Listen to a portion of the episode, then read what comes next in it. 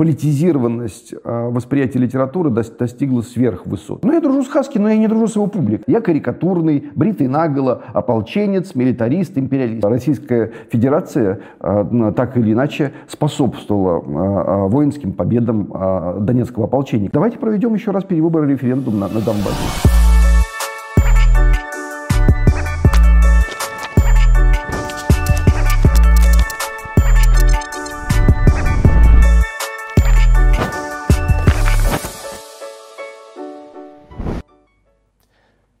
Салют, это передача о литературе и книгах «Книжный чел». Меня зовут Мастридер, и сегодня у нас в гостях великий современный русский писатель, и не только писатель, Захар Прилепин. Захар, здравствуйте. Круто, привет. Давайте сразу к вашему новому роману, сейчас все о нем говорят. Это, как вы сами сказали, non-fiction novel. Что mm-hmm. за жанр такой? Ну, я сам узнал только непосредственно перед э, выходом книжки, что есть такой жанр, где-то прочитал и понял, что это про меня. Но э, задача, которая технологически была поставлена э, мной перед самим собой, она оказалась непростой, потому что, ну, как автор там 17 книжек, я могу предположить, что я в состоянии написать роман, где 10 выдуманных персонажей каким-то образом взаимодействуют, когда нужно, я их там буду убивать, женить, э, расчленять и все остальное, и это удобно. Это э, позволяет широкую вариативность возможностей э, авторских. А в этой книжке, которая называется «Некоторые не попадут в ад», все персонажи реальны, и все события реальны. И, ну, так как событий за три года, которые я провел на Донбассе, было достаточно большое количество, огромное количество, надо было каким-то образом их так перескладировать, перетасовать и явить, чтобы э, это не выглядело как очерк, как мемуары, как э, документальное свидетельство, а чтобы это был роман со всеми э, филологическими романными признаками. Завязкой, развязкой, кульминацией, э, появлением, развитием персонажей, их отступлением на задний план и так далее и тому подобное. И это непросто. Это непросто. И э, э, вот появился такой странный, смежный такой вот э, жанр э, non-fiction novel. То есть э, это реальность, но это роман. А чем а, это отличается от журналистики? Ну, всем. Отличается от журналистики всем. Чем отличается э, документальное кино от э, художественного кино? Чем отличается? Там же тоже ходят какие-то люди, э, что-то они там разговаривают, и, и, и в той или иной степени все это постановочное, и тоже там стоит оператор, да. Но мы же прекрасно знаем, что это отличается. У вас документальное кино, вы сравниваете с этим, У да? меня художественный фильм. Я, я не, не сравниваю с этим, а именно об этом и говорю. У меня художественный фильм. Но у меня, при этом все события роман. реальны. У меня роман, но все Это, знаете, то же самое, что что ну вот не снимали бы э, хронику о войне, любой ну, войне, но, но только эта хроника не, не, не документальная хроника, а э, генерал играет сам себя, э, солдат играет сам себя, пленный играет сам себя, и, и они ну, подвержены какому-то авторскому замыслу. При этом все происходит в, в, в реальном режиме. Понимаете, о чем я? Примерно да. А есть еще примеры каких-то таких э, работ? Ну, non-fiction novel, допустим, роман «Без вранья» Анатолия Марингофа. Это, это не мемуар, а есень, это именно что роман. Если вы, эта книжка вам подалась на глаза, то вот она. Или, быть может, отчасти праздник, который всегда с тобой, Хемингуэя. Быть может, повесть Бабаев Александра Терехова. Ну, такие примеры есть. Сейчас я вот еще с лету не могу вспомнить. Но, но э, в сущности, это близко, близко к э, постреволюционной литературе в России, первым советским книжкам, допустим, роман Чапаев-Фурманова. Вот, то есть, там, вот настоящий Чапаев, вот настоящая его дивизия, вот настоящие события. Вот Фурманов, который был там э, комиссаром, и, и вот он по этому поводу пишет не воспоминания, не очерк, а пишет, пишет роман, который на, находится вот на некой, некой грани между художественным текстом и вот э, документальной хроникой. Быть, быть может, это. Там чуть подальше уже там Конар армия Бабеля, потому что это, конечно же, проза, вот, и, но тем не менее. Что сейчас происходит в Донбассе? Происходит, вот вчера погиб у нас э, еще один боец, и я, я уже, знаете, какое-то странное чувство, один боец, имею в виду в нашем, в нашем батальоне, так-то там гибнут, погибло очень много за последний месяц, и, и очень высокая, высокая степень напряженности, противостояния и всего того, что вот там именуется военным обострением. Вот, и про это как-то у нас не особенно притило и, и без большого желания сообщают государственные СМИ, потому что, ну, не, потому что это упрек и нам тоже, да, там, там э, никак эта история не заканчивается, а наоборот только-только обостряется.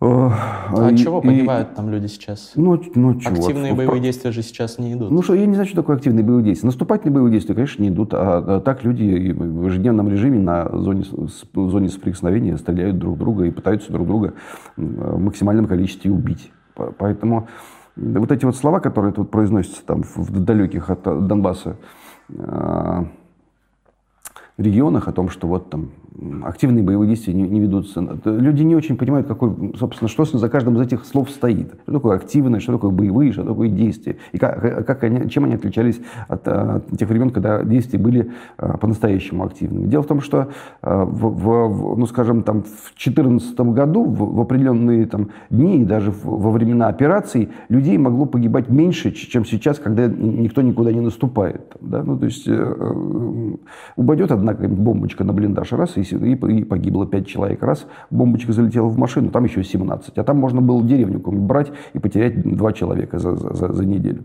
Ну, то есть это все, все, все очень вариативно, все очень отличается. И, и я поначалу какие-то вот выкладывал там фотографии своих товарищей, которые погибали за последнее время, а сейчас я уже чувствую уже странное чувство неудобства, что мне, у меня опять убили человека, у меня опять погиб товарищ. Уже это кладбище уже растет так, так быстро, что а, какое-то вот чувство есть. Господи, чтобы пристал со своими мертвыми ополченцами. Ну, ну, да. И что делать? Не знаю. Ну, как бы воссоединять Украину с Россией, что делать? Ну, она сама уже, видимо, не воссоединится да, без ну, силы а, ну, политической ну, Москвы. Да, конечно, конечно, конечно, сама не воссоединится. Ну, не, эти процессы идут, это уже по, по результатам выборов даже вот сейчас в связи с Зеленским, там же такая истеричная, предыстеричная атмосфера у, у людей, которые как сказать, представление о независимости и спокойствие которых связано с именем Порошенко, у, журналистов, у политиков, которые завязаны на него, у них сейчас уже у всех, у всех жесточайшая истерика, потому что Зеленский, они не очень понимают, как и с кем он договорился, кто ему давал деньги, насколько там сильно участие Москвы в появлении этого политического персонажа. И, но, тем не менее, даже предположение о том, что, возможно, он имеет какие-то контакты с Москвой и будет совершать перезагрузку политической системы, вызывает уже дичайшую уже э, истерику там даже вот у тех людей, которые, которые нам известны известны в России как журналисты Муждабаев и Бабченко. Но это далеко не только они. Там, там э, в, в политических элитах царит э, тремор и легкий мандраж, потому что сколько бы они предыдущие там, 4-5 лет не кричали о том, что Украина едина, Украина с, с, э, объединилась против российской агрессии, что все люди э, жаждут мести за э, кремлевское насилие. На самом деле, конечно же, там две э, трети Украины э, э, желали бы окончания этой войны. Половина Украины точно настроена так или иначе либо прямо русофильски, либо с, с элементами симпатии по отношению к Украине России. И если процессы сейчас запустить опять процессы авто, э, федерализации, автономии тех или иных регионов, вдруг выяснится, что по-прежнему десятки, сотни, миллионы, сотни тысяч, миллионы людей готовы так или иначе э, отделяться от Украины, присоединяться к России или как-то отдельным образом существовать. То есть это, это очень шаткая, неустоявшаяся система. И как только сейчас какой-то полок будет сорван, вдруг выяснится, что никакой, ничего не зацементировалось. Вся эта пятилетняя пропаганда военизирована информированные, а, у колоссальной части населения вызвало только неприязнь ко всему происходящему. Киборги не стали национальными героями. Ну и т.д. и т.п. Там очень, очень много того, чего они хотели стремительно достичь, не, не привело к этим результатам. Вот. Ну, интересно, откуда вы взяли про половину украинских жителей. У меня складывается ощущение, что все-таки ну, сейчас рядом с нами государство, которое считает нас врагом, ну, во многом благодаря и пропаганде в том числе, но и благодаря тому, что мы фактически там инспирировали вооруженные восстания и поддерживаем их до сих пор уже столько лет? Ой, не знаю, с какого места даже начинать. Ну, во-первых, смотрите, э, инспирировали вооруженные восстания. Э, все фото и видеоматериалы по количеству людей, которые выходили на площади в Харькова, Донецка, Луганска и других городов, но ну, они набейте в Ютубе, да посмотрите, там стоит 100, 200, 300 тысяч человек, которые в еженедельном режиме весной 2014 года выходили и требовали, э, кричали «Россия» в 100 тысяч глоток. Ну, да, ну, кем, кем это может быть инспирировано, если это народное волеизъявление по количеству людей, никоим образом не э, уступающие Майдану в Киеве? Конечно, ну если это инспирировано, тогда и Майдан инспирирован. Тогда, Нет, ну, я если... говорю про вооруженные именно. Вооруженные, Понятно, это за, заход 40 человек с, с, с автоматами Калашникова под руководством Стрелкова не может быть воинской операцией э, спецслужб Российской Федерации. Это смешно, понимаете, смехотворно. Если а бы, Дебальцево, если когда бы, в котел или там Иловайск? Определенная помощь, конечно, конечно, я, собственно, не скрывал это никогда. На, на этапе, уже на втором годе войны, Российская Федерация так или иначе способствовала воинским победам Донецкого ополчения, которое, тем не менее, до первого появления российских военных на территории Донбасса в августе в августе 2014 года полгода воевало местное ополчение. Полгода. И кричало, ребята, нам очень сложно. Тут огромные воинские подразделения, которые еще активно консультируются Э, офицерами э, НАТО, а, а мы здесь с этими с, вырытыми земли автоматами и с, с, с берданками пытаемся этому противостоять. И ну, только через там сколько месяцев, ну, например, ну, около полугода впервые появились какие-то люди с севера, которые совершили какие-то действия, которые облегчили положение ополчения. Поэтому ну, давайте вести себя как серьезные люди, потому что ни, ни, никогда никакой, ну, это пример многократно приводился. Давайте мы зашлем 40 человек боевиков Яроша в Воронежскую область или там на Кубань или, или в Татарстан, и, и что произойдет? Ничего не произойдет, ну, просто они э, провоюют ровно полтора часа. Ну, там, там, там для этого были, были для этого все, все демократические основания. И, и именно поэтому я, когда выезжаю на Запад, я говорю, если вы хотите реальной картины, давайте проведем еще раз перевыборы референдум на, на Донбассе. Вы приедете, вы поставите там везде избирательные участки, прозрачные камеры, и, и вы выясните, что 80% населения желает отделения. И что, а в чем тогда вопрос тогда? В чем? Вопрос снят, по-моему.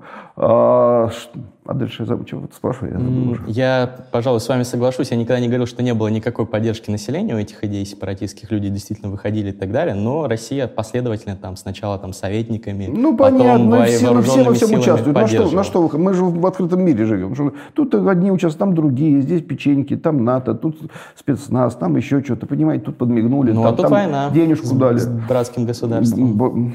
Нет, не объявленная, но война. Это не война с братским государством. Это гражданская война внутри самого государства где а, одни люди выбирают квази-украинство, а другие истинное украинство. Это война, вот, которая вот была воссоединение Украины с Россией. Это тоже было инспирировано тогда Россией. Да? Там внутри страны Богдан Хмельницкий проводит Раду, а половина Украины говорит, да, давайте воссоединимся с Россией, другая половина Украины говорит, нет, мы, мы, мы будем воевать за то, чтобы с Речи Посполитой быть. И начинается вот это бадание. Оно было тогда. Потом была война между Щерцем и Петлюрой, условно говоря. А потом была Великая Отечественная война, и там тоже Ковпак, э, э рыбалка с одной стороны, а с другой стороны зеленые братья. Э, ну, как бы, почему мы слово инспирированно к, этому применяем? Это по, э, ну, реальные внутренние проблемы народа, который ну, изначально, видимо, уже в 17 веке был так или иначе разделен, у которого вот одна половина народа смотрит малороссийского, украинского э, в сторону России, другая половина все время смотрит куда-то в другую сторону. Этой проблеме лет 300.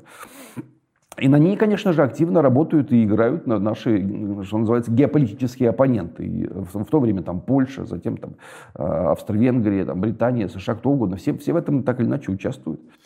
Вы не разочарованы тем, чем все обернулось? Я так понимаю, вы из идеологических соображений поехали там э, туда, возглавили батальон, надеялись на то, что воссоединится с Россией какая-то часть Украины, как минимум. В итоге прошло столько лет, погибло 13 тысяч человек. Гораздо полтора, больше погибло, конечно, Ну, по официальным данным, да, полтора раз, миллиона раз беженцев ничего не произошло, люди, вот ваши товарищи, ну, соратники вот, гибнут. Вот это ничего не произошло, вот это, вот это а, самая а, ключевая ошибка, которая вот в вашем чудесном монологе прозвучала, потому что а, произошли колоссальные события, которые, за которыми следила не только вся страна, а целый мир. По этому поводу написаны стихи, песни и оды. Появились персонажи, на, на, на, которые показали колоссальным массам населения, что не только бабломер определяет все, а, а есть честь, достоинство, мужество, героизм, понимаете?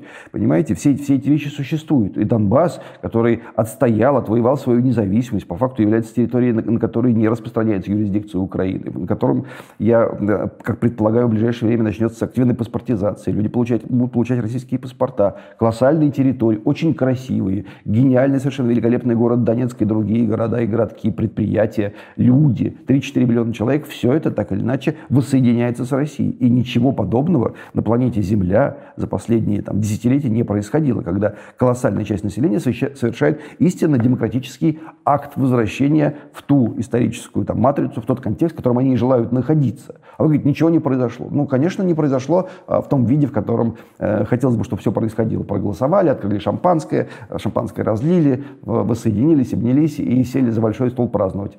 В таком виде нет. Но у нас так много было э, персонажей, которые не желали такого вот, э, варианта событий, которые мы имеем, которые желали, чтобы все эти мрази э, шахтерские сдохли, умерли, чтобы туда заехали большие танкетки и БТРы, все раскатали, все, всех террористов пересажали перевешали. Причем не только возбужденная часть Украины, но и наша интеллигенция замечательная, которая болела, которая готова была открывать шампанское, когда всех там перебьют, всех Моторол, Захарченко и Захаров Прилепиных заодно. И вот но ну, вы демонизируете да. российскую я интеллигенцию. Я демонизирую. Я, я, я ну, ну, могу прямые цитаты просто дать. Я уверен, я даже могу этих людей назвать поименно, у которых был бы праздник, если бы там однажды бы всех, всех нас... Они до сих пор пишут в Бога каждую неделю, что жди своего суда, рано или поздно тебя будут сажать, тебя отправят в Гагу, ты будешь сидеть 30-40 лет.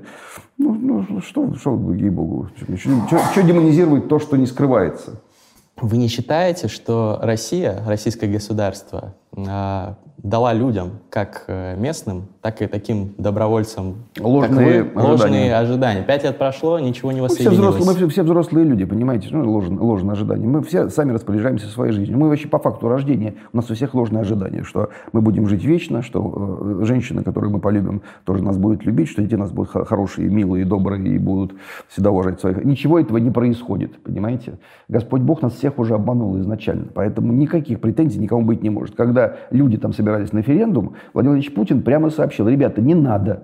Подождите, пожалуйста, не проводите референдум. Я не помню, в мае они там проводили. Но если бы он всерьез дал указания, не было бы этого референдума. Я, он прямым текстом сообщил, не надо референдум. И мы говорили про это Захарченко. Он говорит, нам звонили из Москвы. Говорит, будьте добры, не надо ничего проводить. Не надо, мы не признаем этот референдум. Мы, говорит, сели всю ночь, просидели. Он там, Губарев, Ходаковский, еще какие-то люди. Говорит, нет, будем проводить. Поэтому как, как Москва не могла отдавать приказания, это до сих пор вот у нас есть убежденность, что там, ну, это просто вот такой вот механизм, который Москва придумала и сидел там всем управляла. Москва сейчас не знала даже с кем там контактировать очень долгое время. То есть там был Стрелков, которого они тоже туда не отправляли. Ну, как-то с ним отладили какие-то контакты. Потом стали искать среди местных. Надо же такого местного кого-то найти. Прислали там Бородая туда, да. Не потому что хотели, чтобы Бородая управлял ДНР. Еще невозможно было ничем управлять. А чтобы был хотя бы человек, которому можно позвонить. Что там происходит? Вот, Саш, что происходит? Ну, сам не пойму до конца. Все, потом нашлись какие-то местные люди. Вот давайте с ними будем контактировать. Стрелкова, Бородая забрали обратно, потому что они все равно процессами не управляли. Все, местные, все началось организовываться. Ну, э, я как советник Захарченко вам могу сообщить, что вот этого представления, что звонит Москва и говорит, делайте вот так-то, делайте вот так-то, этого не было ничего. Там такой был люфт возможностей собственных и, и э, независимости экономической, политической, культурной, какой угодно. Я думаю, что повыше, чем на нынешней Украине.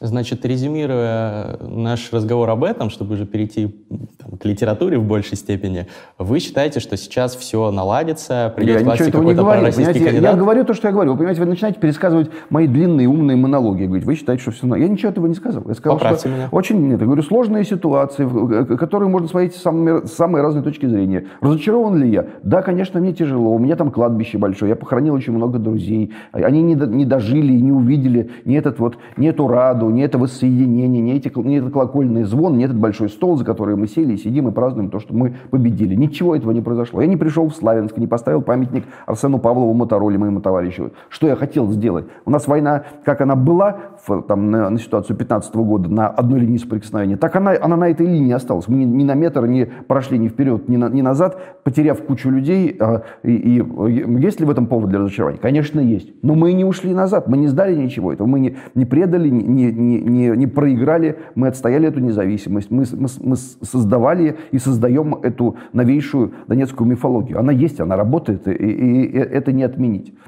Разочарование, десятки тысяч людей погибли ради вот создания а, мифологии. А, ну, десятки тысяч людей погибли, десятки тысяч людей погибают на, на дорогах страны, а, автокатастрофах, десятки тысяч людей скалываются, скуриваются, десятки тысяч людей вообще умирают просто безо всякого видимого смысла. А, а, если вы э, этим меряете, то вон эти, э, Нагорный Карабах, там просто война не прекращается за территорию куда, куда меньшую. Там, да? Люди, земля священная, люди готовы столетиями за нее воевать. Вон как японцы переживают за свои эти маленькие островки. Ну, воевать, не, правда, не, не, не, не, ну, слава богу, никто не собирается, э, ну, потому что это и невозможно. Да? Но, но а, а, а, не, это важные штуки, понимаете? Есть вещи, которые, за которые люди готовы расставаться со своей жизнью. Я это не оправдываю, но просто это, это так есть по факту. Вот собрались эти парни 18, 20, 23 лет, украинские, вот пришли ко мне там в подразделение.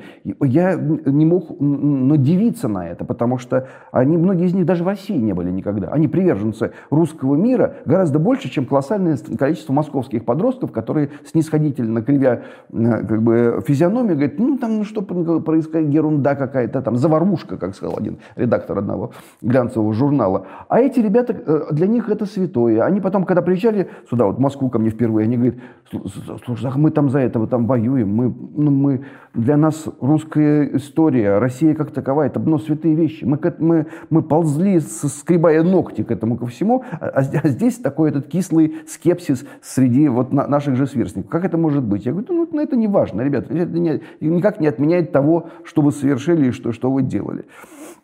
Вот, и, и, и они этот выбор совершили над собой, над своими родителями, над своими семьями, над своей жизнью, над своими конечностями, которые они теряли, над, над всем тем, что они собой являют.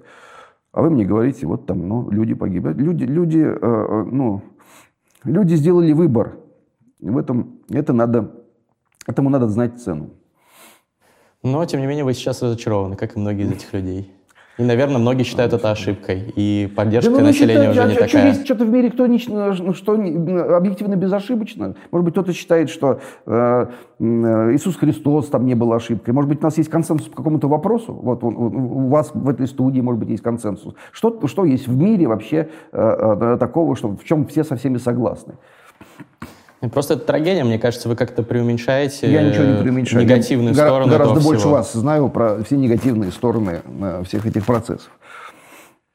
Это история, понимаете, история. От истории, как говорил Леонид Максимович Ленов, убежать можно только в могилу. История, она ни, ни, никогда не происходит так, как вот спроси наш, нашего брата-либерала, э, э, сказать, а вот Советский Союз, это хороший? Он скажет, конечно, да, империя зла распалась. А вы ему будете говорить, слушайте, голубчик, ну вы же преуменьшаете негативные последствия. У нас гражданская война как началась, в одном, в другом, в третьем, в пятом, в двадцать пятом месте по итогам распада Советского Союза, она не прекращается. У нас миллионы русскоязычных граждан остались за пределами страны, находятся так или иначе в состоянии, а, а, если не унижения прямого, то а, как бы расставание со своим культурным кодом. Ну, то есть ты э, потихоньку из русского человека превращаешься, перевариваешься там, в эстонцев, в казахов, еще в кого-то. Да? Ты э, выпадаешь из э, русской культурной матрицы. Кто-то, для кого-то это трагедия, кто-то просто честно говорит, что да, я больше не буду русским, я буду теперь вот украинцем. Это трагедия, скажет, да нет, это не трагедия, это все, тут все нормально, понимаете? А вот, да, вот трагедия, там люди погибли. Ну, слушайте, Людей погибло не... на бывшем постсоветском пространстве столько, что просто либерал кается и кается. Просто плакать рыдать и, эти, и раздирать э, себе, себе свои эти э, честные лица. Ну, даже не собирается никто этого делать. Ну, я не буду соглашаться с позицией карикатурных либералов, которые Они вы назвали. карикатурные либералы, я нормальные совершенно не либералы. Что, почему? Я вас и не говорю, что вы, вы, вы карикатурные либералы. Я вас вообще первый раз в жизни вижу. Я просто говорю, что, что, что эти люди есть, и они ведут себя ровным образом карикатурно, понимаете? И я веду себя, я карикатурный, бритый наголо, ополченец, милитарист, империалист. Они карикатурные либералы, которые хотят поражения мне и э, колоссальной части своего народа вот в данном противостоянии. Что в этом удивительно? Большинство людей находится не по одну сторону от этих полюсов. Все Нет, все нормально. Большинство людей, это вот эти 86% пресловутые, которые сказали, Крым наш, это очень хорошо, это здорово. И, и э, та же самая, там, примерно, Но войну поддерживает процесс... меньше процент. А? Войну на Донбассе поддерживает меньше процент, чем 86. Ну, 50%. Ну, люди вообще войны боятся, конечно же. Это нормально совершенно. Что ее поддерживает? Готовясь к интервью, переслушивал замечательный роман Прилепина «Обитель» в своем любимом приложении, сервисе аудиокниг по подписке Storytel.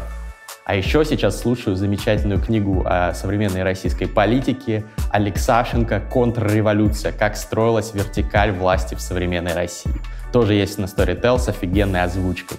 Storytel наш постоянный спонсор, классный сервис аудиокниг. По цене всего пары чашек кофе в месяц вы можете получить доступ к огромнейшей библиотеке аудиокниг на русском и английском, слушать аудиокниги, когда идете куда-то, когда готовите, моете посуду и так далее. По ссылке в описании месяц бесплатного доступа к сервису. Рекомендую.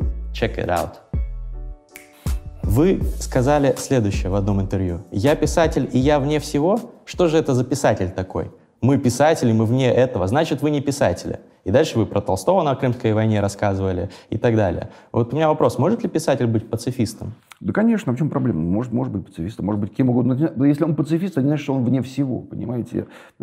Просто эта вот фраза, она периодически возникает, что там писатель вне политики. И я по этому поводу, поводу иронизировал. Вот там вообразите себе а, Пушкина вне а, Полтавы, Петра, Капитанской дочки, Пугачевского бунта, Декабристского восстания, взаимоотношений с государем-императором. Пушкин говорит, я, вот, ну, я не про это. А про что тогда Пушкин-то? Про фонтан про «Я помню чудное мгновение», Пушкин про все, Толстой про все, Достоевский про все. Они все были вовлечены в текущую политическую скучную повестку дня. Но все. сейчас не так. Вот многие кажется, сейчас не так, это просто это придумали, писатели... это придумали вот эти вот там разнообразные персонажи, э, маркетологи и, и э, продюсеры общественного мнения на Западе, они придумали развести э, э, лохов третьего мира, сказать, что, ребята, давайте вы будете все, все теперь вне политики, потому что политика это их дело, это дело это дело серьезных людей, политических, финансовых корпораций, которые перераспределяют ресурсы. А для этих э, бабуинов э, им, им надо объяснить, что мы будем выдавать вам Нобелевскую премию, если вы не будете никуда суваться. Потому что политика – это не дело литераторов. Это, не очень, это,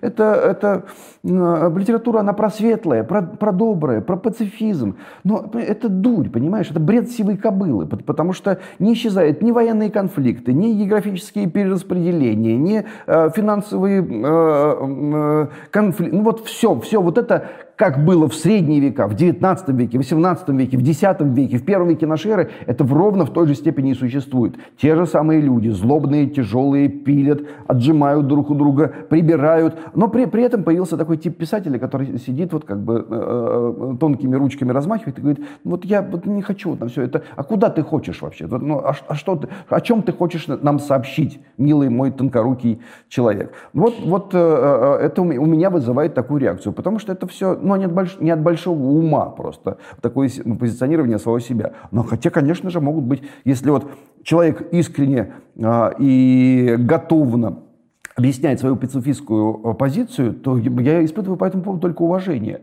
Но просто когда пацифистскую позицию э, отстаивает там прекрасный, замечательный, удивительный, там, скажем, певец Саша Васильев из группы «Сплин», а потом э, э, говорит в интервью, что вот Сашка Пушкин, он был такой же, как мы, он вот тоже вот как бы простой был, веселый, мы бы наверняка сидели там вместе, курили там травку и как бы и виси.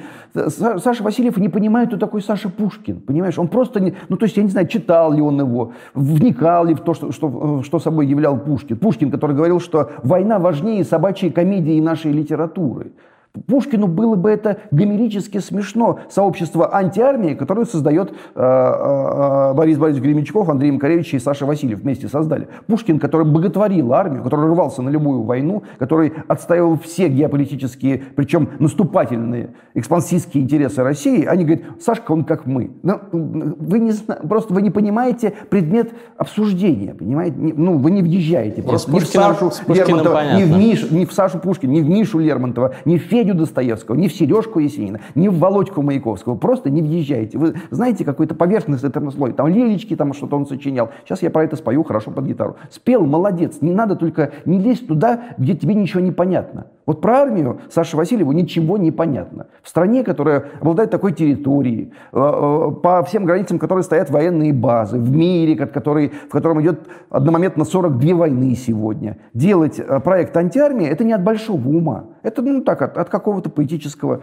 такого легкого, такого маниловского чувства. А давайте мы вот, вот так вот сделаем. Давайте мы Потому что мы же хорошие ребята, мы же, мы же не хотим, чтобы пушка стреляла, и пулька попадала, и кто-то умирал там. Мы же хотим, чтобы все, наоборот, рождались и цветы цвели. какие хорошие ребята. Давайте мы все удивимся, какие они все прекрасные.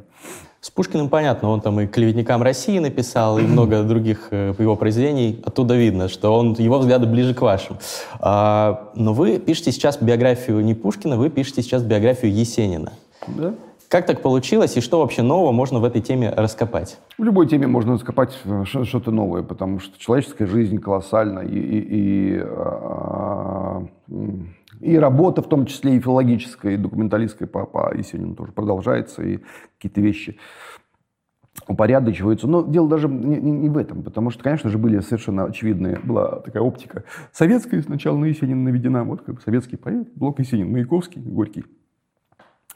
Фурманов, э, Толстой и вот это все такое, вот это вот иконостас советский. Потом, конечно же, распад советского проекта и советской филологической школы, и, и, и Есенина стали преподносить не то что иначе, а противоположным образом. То там был советский поэт Есенин, теперь антисоветский поэт Есенин, который все понял про большевиков, проклятых, про гадов этих ненавистных, и они его за этого какие-то тайные комиссары, жидобандеровцы, они где-то его придушили просто. И вот такой вот потом Есенин. А, а конечно же, мы должны давать себе отчет, что ситуация многократно сложнее и умнее, чем вот эти вот несколько, может быть, переакцентированные, но тем не менее совершенно очевидные очевидные точки зрения, с которых смотрели на Маяковского, на, на Есенина. И на Маяковского, кстати, тоже. И на Маяковского, и на Есенина, и на Блока. И поэтому, конечно же, как Есенин говорил в стихах, большое видится на расстоянии, надо, надо, надо вот сейчас было отступить примерно на сто лет от всех этих событий, от его жизни, от его смерти, чтобы спокойно уже не за советскую власть, не против, не, не за суицид, не против, не, не э, взвешивая все на самых точных аптекарских, аптекарских весах, и спокойно на все, на все это уже посмотреть. Поэтому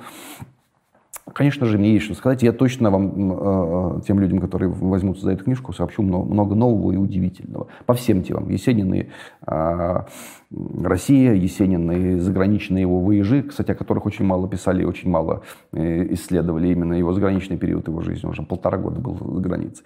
И Есенин и его женщины, Есенин и его политическое убеждение. Это, это все очень любопытно. Интересно. Ваша цитата в прошлогоднем интервью, в рэп-движении я по большей части разочаровался. Во-первых, по ну, дороге наверное... разочарования, какой нас назвать, назвать надо это интервью. Да, хорошо. Во-первых, ну, наверное, расскажите свою историю взаимоотношений с рэпом, потому что не, не все знают эту сторону вашей личности. Вы ведь сами даже записывали с Хаски, с Ричем, фиты, что сейчас, каково ваше взаимоотношение с рэпом сейчас и как оно эволюционировало? Ну, эволюционировало или деградировало, я не знаю. Там, в 2007 году была очередная волна в рэп-музыке, потому что, конечно же, рэп не в 2007 году появился, а когда я еще был совсем а, юн и, молод, и, и тогда уже были э, разнообразные а рэп-исполнители, да, ну, собственно, мы вместе у Константина Кинчева, или там «Пустые места» у, группы «Аквариум», песни 82-85 года, соответственно, это, это, они уже сделаны в, в стиле рэп. Песня была у Кинчева «Меломан», и вот пою еще одну песню в стиле рэп, тоже 85-й там был.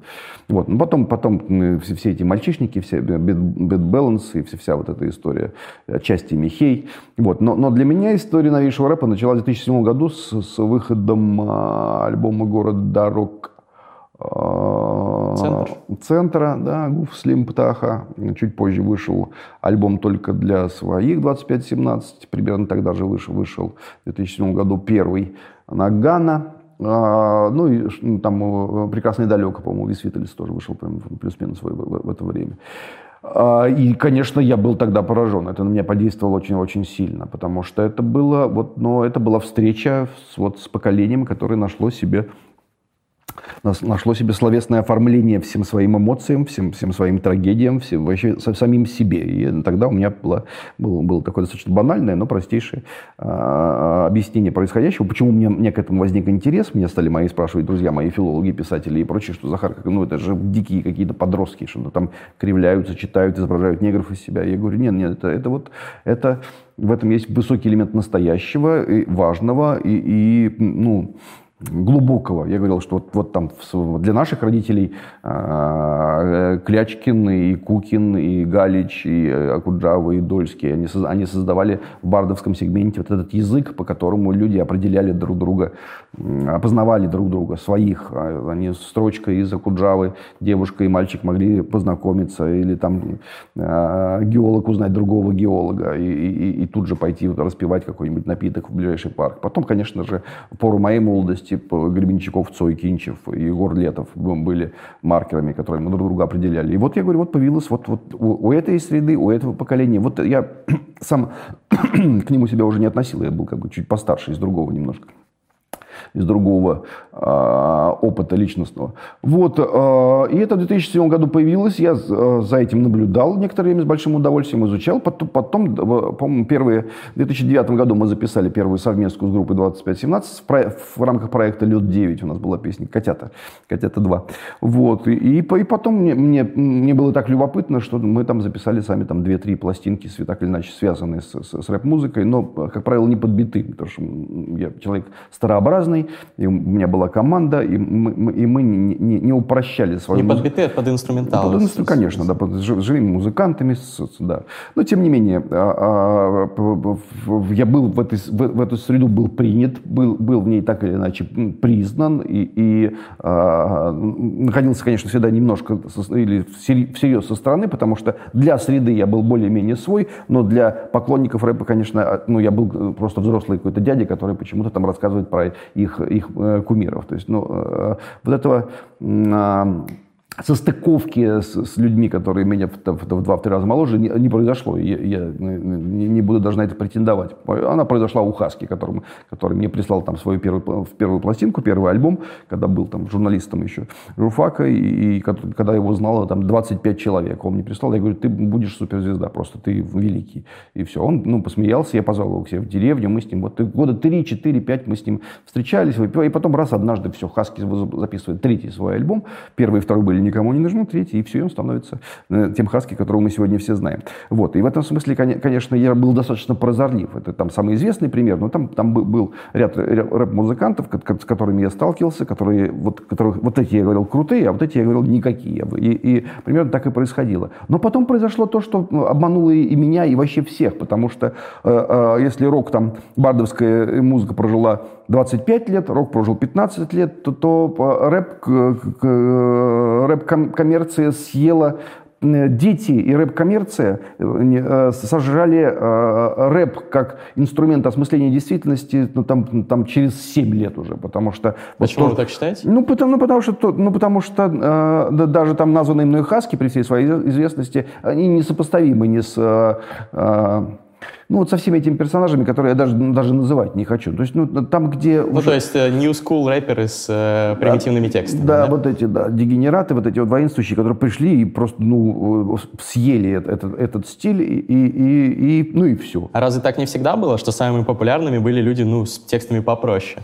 а не ну, как у Хаски. Я, э, нет, я говорю, когда э, это была э, бардовская музыка, когда был рок-н-ролл, нет, конечно же, тогда были самыми популярными Гребенщиков, Кинчев и Шевчук. И они не соревновались в простоте, не соревновались в том, кто из них больше дегенерат. Понимаете, если кто-то выходил на эту поляну, он не мог обыграть Гребенщикова или группу «Аукцион» или э, группу ДДТ, э, ну, изображая себя дебила. Если там была группа «Сектор газа» рядом, то поклонники рок-музыки не считали «Сектор газа» э, Э, рок-музыкой. А, а сегодня, ну, то есть это сегодня произошло просто замещение. Просто те люди, которые... То есть там, конечно, Вася Вакуленко гениальный, прошаренный, просто продум, продуман. Он, он э, умудряется каким-то образом существовать. И Гуфака тоже за счет своих там определенных там ценностных или антиценностных качеств. Но, но в, в целом вменяемый рэп, он, он не конкурентно способен просто вот со, со, со всем этим. Они просто... Они все эти Саша, в общем, мне интересно про это больше говорить. То есть я, мне просто это неинтересно и, и, более того, и не с кем э, это говорить, потому что те люди, э, которые слушают рэп, которые воспринимают, они не знают, что я для них не существую. То есть я когда в 2007 году, когда я появился в, в этой теме, я был самый прошаренный везде. То есть я, дети мои приносили э, рэп-альбомы самые клевые, которые через год становились с, с предметом прослушки всей страной. И они были у первого у меня, мне их друзья мои рэперы давали. И все это, я боролся в этой, в этой среде, в этой каше. Я был самый прошедший. Сейчас я старше их на 250 лет. То есть я, ну вы дружите с Хаски до сих пор? Я динозавр. Ну, я дружу с Хаски, но я не дружу с его публикой. Я, вы знаете, я, я ну, а в чем разница? Я вот был недавно на концерте группы 2517, у которой то, тоже, тоже а, тоже происходят определенные процессы, которые я не буду сейчас обсуждать, но там тоже происходит определенный процесс. Вот, и на концерте группы 25-17, ну там э, треть зала э, меня узнала, пока я там ходил. Там люди фотографируются, берут автографы, все, все там, о, Захар там. Да. там я когда был другая. на концерте Хаски, там меня вообще не знает никто. Там, там людям всем 11 лет, и для них не существует никакого Захара Прилепина. Ну, там им 13 там, лет. И он с, с ними как этот, как пастырь, который вот руководит вот этой вот тонко, тон, ломкой вот этой структуры, и это все прекрасно. Но, но ну, все, э, э, не, не надо кривляться и выдавать себя за то, что, что я, как в, в советских фильмах, я понимаю нашу молодежь, я типа, знаю ее устремление. Я не знаю, не понимаю и даже не очень к этому любопытствую. У меня уже есть люди, с которыми я разговариваю, которые старше в 2-3 раза, и мне этого достаточно. Ну, здорово, что вы так осознанно к этому относитесь. Давайте перейдем к теме революции. Вы до сих пор считаете себя по идеологии национал-большевиком? Ну да, ну а что, что в моем возрасте не, не, не меняют уже убеждения. Национал-большевизм это просто а, а, синтез левой идеи и консервативных ценностей. И в этом смысле, конечно же, упомянутый нами Сергей Александрович Есенин был национал-большевиком. И Алексей Николаевич Толстой, там, Борис Петняк, Всеволод Иванов. Вот и, и, ну, и в, этом, в контексте литературном... утверждение, конечно. Нет, это нормальное утверждение, которое там есть уже, уже в, в, в в 20-е годы в книгах Михаила Агурского, Николая Устрялова, именно вот то, что я сейчас вам произнес, тогда уже это, это а, было написано.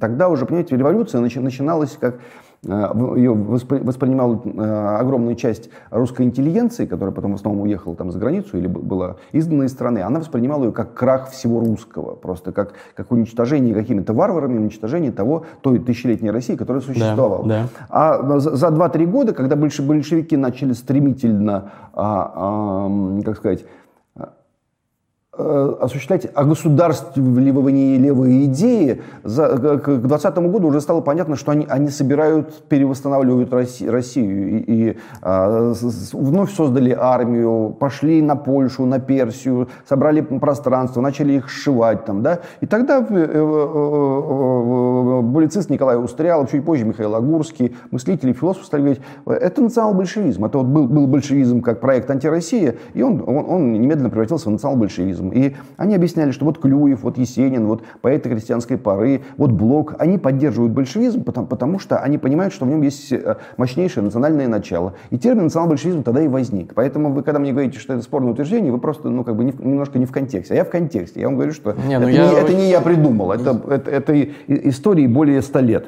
Я достаточно много читал книг по истории. Я чтобы... не сомневаюсь. Что и у меня есть свое сформированное мнение, что большевизм — это антинациональное движение, движения, но А, об этом сейчас не будем. Давайте обсудим, как вы сейчас Интересная относитесь тема.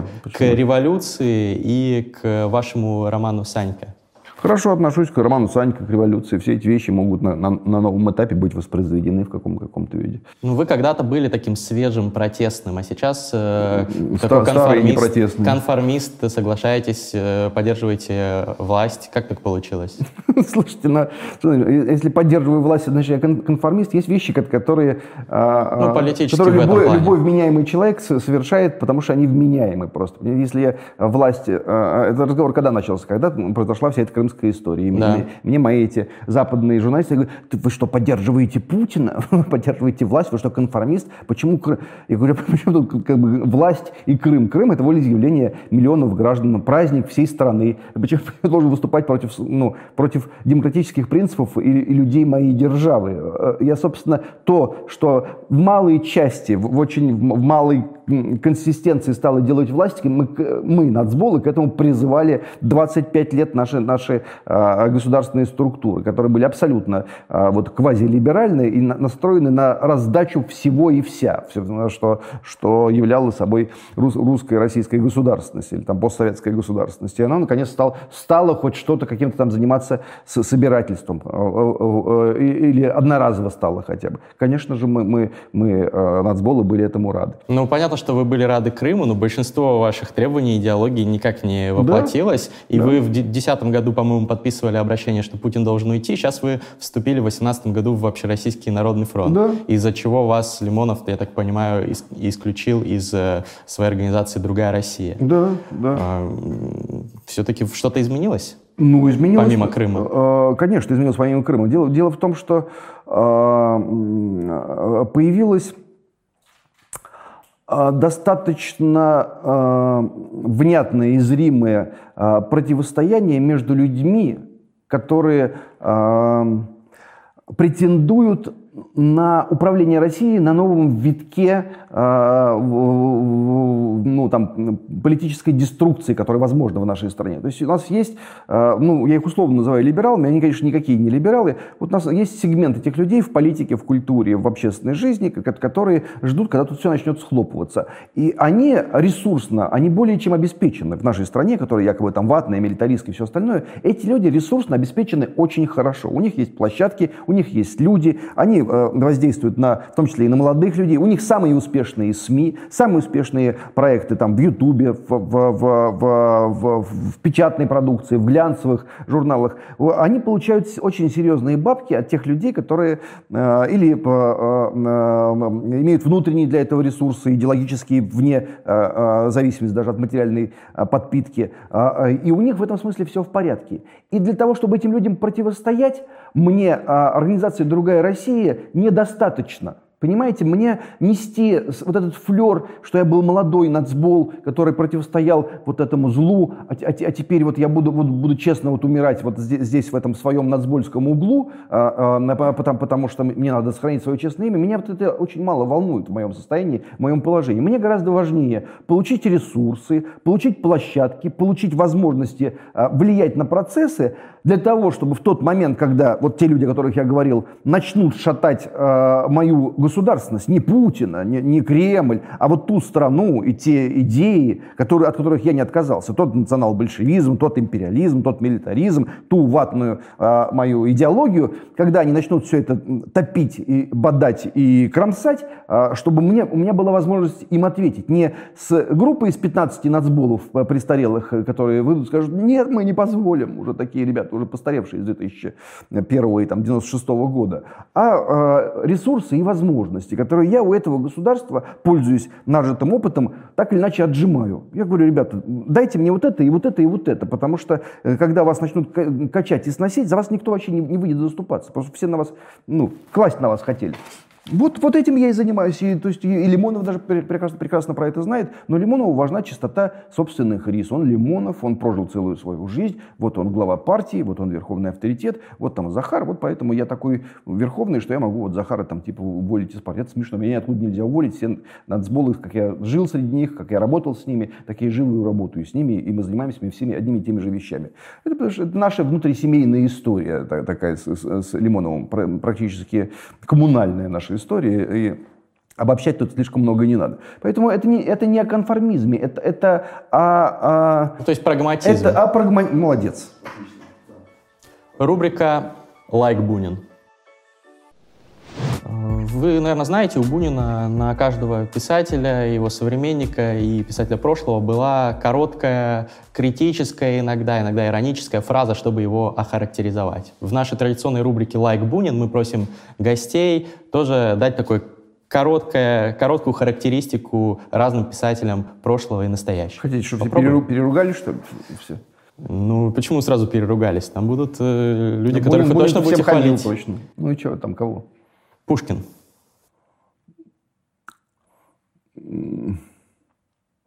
Ответ на все вопросы. Толстой. Какой? Их три, как минимум. Лев Николаевич. Борода. Достоевский.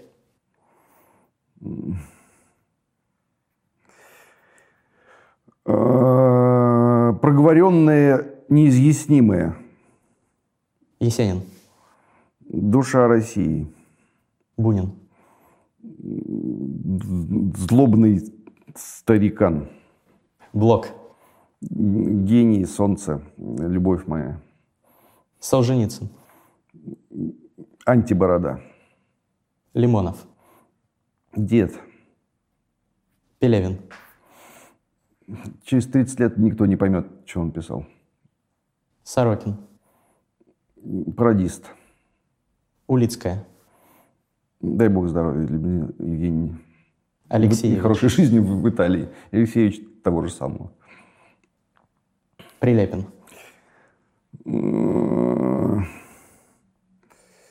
Остап Бендер. Что вы думаете о предыдущих гостях нашей передачи? Вот не, у нас был Глуховский, например. А, Митька. Митька. Хороший Митька. А, а, свою жизнь в литературе нужно прожить так, чтобы а, твоя этническая принадлежность не вынуждала тебя говорить вещи, которые не соответствуют действительности. Это вы про какую этническую принадлежность? Это я про Митю Глуховского, и вы прекрасно понимаете, что я имею в виду. Ну, то есть он э, украинец... Потому что он ведет себя как нерусский человек просто, и все. И, и, и болеет за, за нерусских людей. И, и, это, и только это я и имею в виду. А, Константин Мильчин у нас был в гостях. Он недавно рецензию на ваш да, роман написал. Хороший. Костя Мильчин, э, хороший очень парень, понимаете, это вот, вот, тут есть вот одна такая заковыка очень важная, как, которой, наверное, сейчас надо сказать. Дело в том, что э, в, вот в определенной такой э, окололитературной, культурной, артистической московской среде есть вот эта видовая тема некой снисходительности по отношению вот к чему-то такому, э, над чем они сами себя поставили э, как бы несколько выше. Ну, раньше в свое время это были нацболы. Вот, что мы такие московские ребята, которые работают в хороших, правильных журналах, а там какие-то выходят грязные нацболы, чумазы, кричат там «Сталин, Берия, ГУЛАГ». Тогда вот был, их там сажали в тюрьму, убивали, пытали, забивали ногами. Вот, и, а, а вот это вот был вот этот вот скепсис, я тогда его помню, с каким видом приезжали эти прекрасные цветущие журналистки брать у нас интервью, мы так двумя пальчиками подавали микрофон, говорит, ну что, вы правда против буржуазии, вы хотите, чтобы была революция, вы не знаете, чем заканчиваются все революции, эти вот барышни, мальчишки, я помню все это. Потом, когда вся, вся эта история уже закончилась, уже схлопнулась вся эта, по большому счету, назбольская история, они вдруг стали говорить, ой, какие вы назболы были хорошие, симпатичные, приятные, а теперь вот вы какие-то милитаристы, теперь вот вы теперь за войну, вот это. И вот это вот легкий такой снобизм, такой скепсис вот этих э, э, девушек и юношей тон, тонкоруких, он меня ну, поражает. Там, там, понимаете, там жизнь, страсти, там Гришка Мелехов, там э, руки, ноги ломаются, судьбы ломаются, головы отрываются, люди идут на смерть, на пытки. А тут как бы такие вот, и они так бы с, некого, с некой такой вот снисходительной позиции. А что там батальон Прилепина не захватил Мариуполь? Ах, он не захватил Мариуполь. Вот это все там Олежка Кашин тоже милейший, там. Ну, э, остановитесь на секунду, подойдите к зеркалу и спросите себя, кто ты такой, как бы, чтобы, э, как у песни в Гремячкова старой, кто ты такой, чтобы мне говорить, кто я такой. Я очень люблю и Костю Мильчина, и Костю Кинчева, и Костю Мильчина, и, и Олега Кашина, но э, чуть меньше снисходительности, друзья мои, чуть меньше. Давайте попроще немножко раздавать ваши замечательные оценки. А за гения спасибо, Костя, за гения спасибо. Галина Юзефович. Гализов очень хороший, очень критик, разумный, но, но взвод надо было дочитать, прежде чем рецензировать. Я прекрасно знаю, но что очень, она очень ей, ей да. дали книгу вечером, а утром она уже написала рецензию, прочитав вступление в книгу и э, финал толстенного тома, где все аргументировано от первой до последней строчки, где, где дана совершенно другая э, внелиберальная концепция русской э, словесности пушкинской поры. И э, прежде чем сказать, что я не согласен с этим, надо, конечно же, э, всерьез, всерьез ознакомиться с этим текстом. Все остальное, что э, говорил Юзефович по моему поводу и, и в целом по поводу литературы, мне вызывает всегда а, устойчивый интерес. Иногда я соглашаюсь, иногда нет, но она настоящий профессионал в том деле, которым она занимается. И слава богу, что такие люди, как она есть, потому что сам а, институт критики вообще просто об, обнулился за последние 10-15 лет. Его просто в принципе нет. Есть одна Галя Юзефович, ну, ну куда же деваться. Бытует мнение, что русская литература сейчас не конкурентоспособна на мировом рынке рынке по сравнению с э, началом 20 века, концом ну, да. 19 века. Вы согласны? Нет, не согласен. Ну, то есть, ну, э, э, сложный вопрос, но как человек, который находится в контексте, я прекрасно понимаю, то политизированность э, восприятия литературы достигла сверхвысот. Ну, то есть я, я, допустим, вот я написал книжку, некоторые не попадут в Это хорошая книга, я знаю, на, там, на каком примерно уровне я, я работаю. На хорошем, серьезном европейском уровне. И я, когда я встречался там и с Бигбедером, и с Уильбеком, и с любыми, и с Джонатаном Литтелом, и, и там, с, ну, с со звездами, я знаю, что мы, мы равные. Мы работаем плюс-минус, а, как, как мы работаем. И они про это знают. Но а, романы, которые там и, и книжки публицистики, очеркистики, которые написаны на, на Украине, персонажами, которые э, плясали на Майдане, они изданы и переизданы в колоссальных просто количествах и тиражах на Западе. Там ну, есть 30 уже... Лойка, ну, чудовищный просто графоман с своим романом чудовищным, отвратительным, про, просто плохим просто романом. Не потому, что он мне идеологически неприятен, что это смешной графоманский текст э, смешного графоманского писателя. У него там миллионы, но он уже продал тиража э, э, этой своей книжки про российскую военщину, в которой вложены серьезные. Как бы, а эту книжку не переведет никто. Они не переведут и не издадут. А мне кажется, переведут. Ну, переведут. Как раз таки, нет. чтобы почитать этот взгляд. Нет, это не... не Покритиковать, вы, сказать, что вы, вот так бывает. Вы, вы, не, ну, как бы вы не в контексте э, западной издательской политики. Вы не очень понимаете, о чем вы говорите. А я очень хорошо понимаю, о чем я говорю. Даже роман «Обитель», который не касался уже этой темы, а, а, а касался просто моей личности, который стал а, террористом и сепаратистом, на него закупили права там 25 стран, а вышел он в трех, в пяти странах еле-еле просто, которые уже большие деньги заплатили и не могли не издать. Но реакция на них была вот, ну, как бы... То есть это из-за политики, 9, 9 десятых журналистов не хотят вообще про это говорить и к этому прикасаться, потому что это вот тот самый Захар Прилепин. Давайте мы как бы, ну, мы не будем вообще вот это трогать. Поэтому система табу, а, умолчаний на Западе, она гораздо шире, чем даже ну, в России. Ну, то есть многократно шире. И они то, что им надо, они будут вытаскивать, популяризировать, навязывать, а, а то, что выпадает из, из, из их э, контекста, э, это, это вы это его и не увидите. И в этом смысле, ну, я просто про себя говорю, это уже как бы финал всей этой истории. А так все, все ясно, что Александр Александрович Солженицын, там, и, и, господи, доктор Живаго Пастернака, ну, это хорошо, но Леонид Максимович Леонов более сильный писатель, там, ну, совершенно очевидно, там, да, и, и для меня, по крайней мере, и военная проза, и Юрия Бондарева, и Воробьева, и, и Евгения Носова, это, это экстра уровня проза, но она никогда не, не, не стала бы там всерьез восприниматься, как, как какие-нибудь книжки хорошие, сильные, или книжонки плохие про тюрьмы, про гулаги, про Сталиниану, про все остальное. Потому что вот это, это не надо. И советское тоже куда-то надо куда это, задвинуть куда-нибудь подальше. А, а, а, а вот что-то надо, вот, вот это, ну, Алексеевич то же самое. Ну, ну, все понятно, конечно, ребят. Ну, хороший Алексеевич, там, журналист. Ну, Нобелевский лауреат в стране, где, где у нас э, Битов был тогда еще жив. У нас Рулицкая даже у нас есть. У нас Лимонов есть, у нас есть Миша Тарковский, Женя Водолазкин, Александр Терехов. Просто гениальный писатель. Нет, давайте Алексеевич, мы сейчас вручим премию. Ну, смешно, о чем вы вообще говорите? А потом говорят, вот на этом фоне, вот типа вот русская литература, она, она занимает маргинальное положение. Вообще непонятно, какое она вообще может положение занимать, когда там э, ценностные и сущностные вещи вывернуты наизнанку. Просто о них уже речи не идет. Ну, не идет. Там, это не идет разговор о литературе. Это, это разговор всегда о чем-то другом. Вы теперь завлит э, МХАТ имени Горького. Что конкретно вы делаете в театре? Я занимаюсь разными спецпроектами. Вот я хочу запустить с сентября спецпроект, связанный с поэзией, с музыкой, с философской дискуссии, вот с этими вещами. Я не, не вполне театральный человек, я, я постепенно им становлюсь, хожу на спектакли, пытаюсь понять, как это работает, как это взаимодействует, но я вообще не из этой среды, поэтому я, я не лезу туда, где мне не надо выдавать себя за специалиста, а занимаюсь тем, что, чтобы в театр пришли люди не только на спектакли, но они просто пришли на эту площадку, и там началось какое-то вза взаимодействие людей самых разных убеждений.